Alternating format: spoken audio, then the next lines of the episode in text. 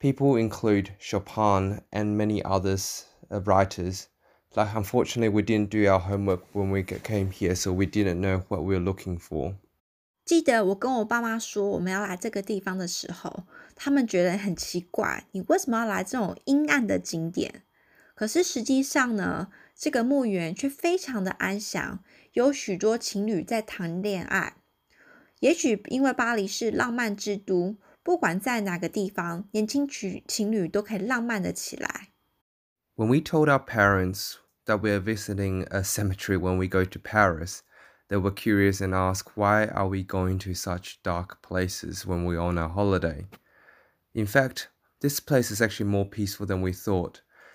Couples are making out on chairs and in front of grave sites and they walk around romantically. I guess the Paris is a romance, romantic city after all.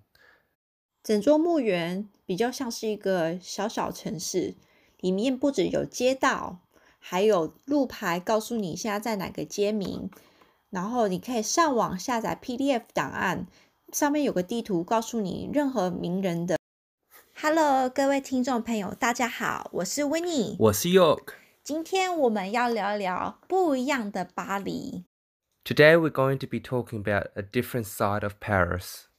一般人想到巴黎，是不是马上就想到一个非常浪漫的法国城市？要么就在塞纳河旁边逛街。或者是在埃菲尔铁塔上看着美景。不过，我们今天要介绍的巴黎是跟死亡有关。Usually, when people think about Paris, they imagine a very romantic city.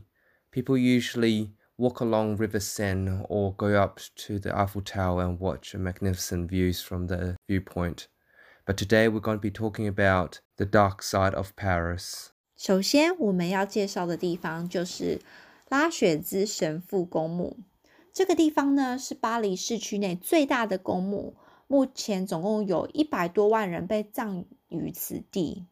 Firstly, we're going to be talking about the largest cemetery in the city of Paris, the Père Lachaise Cemetery. There are about one million people buried there to date. 这个地方大约每年有十万多人来访，因为有许多对法国有贡献的名人都被埋在这里。可惜我来的之前完全没有做功课，所以其实不太清楚到底有谁埋葬在这。回去之后呢，才发现有肖邦以及其他伟大的文豪。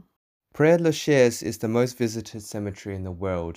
Every year, there's about 100,000 people come to the cemetery. This is because the most famous and the most contributing French people are buried here. 墓园到底在哪里？这些墓跟我们平常在台湾看到的墓也非常不一样，很多都是一些非常壮观的雕刻以及小房子，所以真的感觉你是在一个住宅区内，只不过这里面住的都是死人。 The cemetery feels like a small neighborhood. There are street names and clear signages. There's even a PDF file that you can download where you can find all the famous people in there. Each tomb we see is very different to the ones we see in Taiwan. They are very beautifully carved and decorated. They all actually look like small houses, except it's just only dead people living in there now. 不过，我觉得全世界最酷的黑暗景点就是巴黎的地下墓穴。这个巴黎地下公墓呢，是全世界最多死人的地方，总共有六百多万人的人骨藏在地底下。而身为观光客呢，你可以走一段两公里的地底下的路，被骷髅头包围着。想一想，到底世界上有哪个地方能够有如此特殊的体验呢？Coolest dark tourism place we have visited is definitely the catacombs in Paris. The catacomb holds up to 6 million remains and takes up to about 300 kilometers of tunnels beneath Paris. As a tourist, there is about two kilometer worth of passage that's open to for us to view. The passage is full of skeletons piled neatly. Where in the world would you be able to see such a marvelous sight? 这个巴黎墓穴大概占了巴黎地底下三百多公里，这就是为什么巴黎至今都没有什么高的建筑物，不是因为为了让城市美观，而是因为根本无法打稳地基。所以我们今天呢，只是看到一小部分，很多地方其实都没有真正被记录到。真正巴黎地下的道路的地图，连当巴黎当局也都搞不清楚。Due to the extensive 300 kilometers of tunnels beneath Paris, Paris can no longer build large foundations since they are right beneath the Paris streets. Hence, it's not safe to build tall buildings in the city area. The catacombs we enter only represent a very small part of the Paris underground tunnel system. 为了能够控制人数，他们每次只能让两百人进去，这样子才不会太挤。 可是呢，它没有限制说你可以在里面可以待多久，所以代表你要等里面的人出来，你才可以进去。所以，如果你是那种晚上六点才去排队的话，你很有可能排了一个小时都没有办法入场。The catacomb can only hold up to 200 people down there at any given time. However, there are no restrictions on how long you can actually stay down there, so the only way to get in is to wait for the previous party to come out. Some of the people waited for a whole hour before they were being told by the guards that there were no hopes of getting in there by 7 p.m. 它的入场是一个看起来非常不起眼的售票亭，而且感觉有点阴森。我们买好票之后呢，就必须要下去一个无止境的螺旋楼梯。这个螺旋楼楼梯呢，大概十九公尺深，一直通到地底下，一直旋转，一直旋转，一直旋转下去。走下去的时候，头真的会晕，而且阶梯非常的狭窄。最扯的是，当我们终于打抵达地底下的时候，后面的欧美男生居然跟我们说：“我不小心把我的青年卡留在上面。”结果又就只好再爬上去十九公尺高，去拿我的卡再下来。那个欧美男生也真奇怪，明明就走在我们后面，干嘛不早点跟我们说卡留在上面了呢？Luckily, after about three hours of waiting, we were the last few people that were allowed in for the day. At the ticket booth, we presented our youth cards and we were able to get slightly tickets, uh, cheaper tickets. We then uh, descended down a narrow spir- uh, spiral stone case for about 90 meters into the darkness with dim lights until we reached a room with many photographs and historical display. That is when a couple behind us told us that we have left our youth cards upstairs.